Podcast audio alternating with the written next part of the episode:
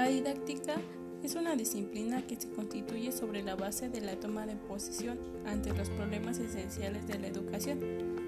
como una práctica social, y que procura resolverlos mediante el diseño y evaluación de proyectos de enseñanza en los distintos niveles. Ocurre mediante la implementación y evaluación de diseño y desarrollo curricular de programación de la didáctica